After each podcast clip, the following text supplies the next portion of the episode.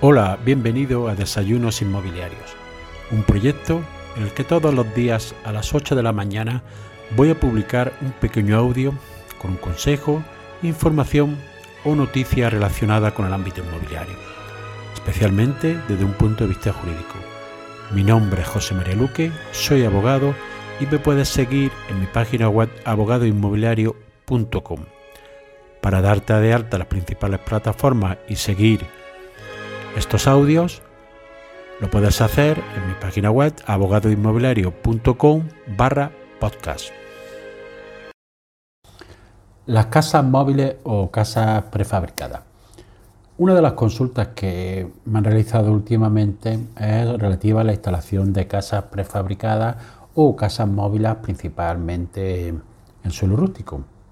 También han salido noticias sobre un supuesto vacío legal para instalar estas casas móviles en terreno rústico, o bien la Fiscalía General del Estado, a través de la Sala Fiscal de Sala Coordinador de Medio Ambiente, dictó el año pasado, a final del año pasado, un decreto en el que desmiente que exista este vacío legal y recuerda claramente, distinguiendo dos ámbitos, en primer lugar el ámbito contencioso administrativo, que los tribunales ya han puesto de manifiesto en reiteradas ocasiones que las viviendas prefabricadas están sujetas a licencia urbanística de obra y posterior control. Asimismo, rechazan la equiparación entre vivienda prefabricada y caravana. Los tribunales consideran que toda estructura habitacional requiere licencia con independencia de su sistema de fijación. Es decir, que si es estable para vivienda habitual, va a requerir licencia. Pero además recuerda a la Fiscalía que en determinados casos puede ser un ilícito penal y los tribunales penales consideran la vocación de permanencia como el elemento determinante para poder integrar el tipo penal que está recogido en el artículo 319 del Código Penal dentro de los delitos relativos a la ordenación del territorio y el urbanismo, protección del patrimonio histórico y medio ambiente. Por eso, a la hora de asesorar para este tipo de viviendas, que está en auge, actualmente, hay que considerar la, la legalidad urbanística en todos sus ámbitos. ¿Cuál es esta legalidad? Pues que para instalar una casa prefabricada, el suelo tiene que reunir las mismas características que para la realización de una casa con materiales de construcción. Tampoco se pueden instalar casas que se puedan mover, conocidas como los mobile home. Por tanto, el suelo tiene que tener consideración de urbano y además debemos de obtener la preceptiva licencia municipal. Por el contrario, si nos encontramos en suelo rústico y atendiendo a las circunstancias del mismo, podremos instalar una casa prefabricada o móvil siempre que obtengamos la preceptiva licencia municipal, y, al igual que sería para una casa de construcción o de obra.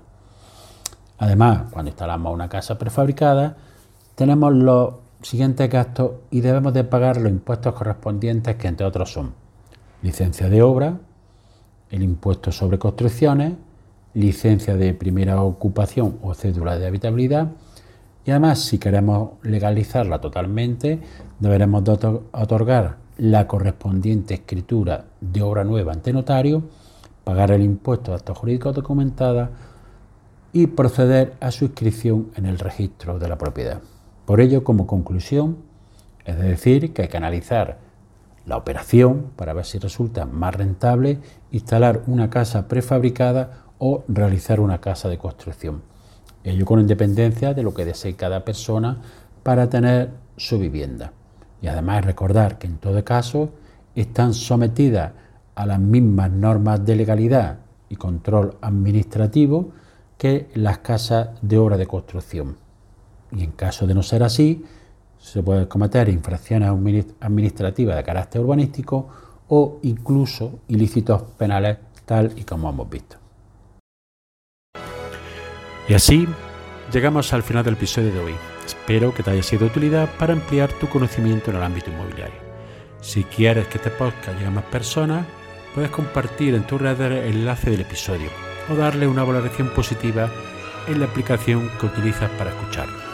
Recuerda que me puedes seguir en abogadoinmobiliario.com. Gracias por escuchar Nos vemos en el siguiente episodio y que tengas un excelente día.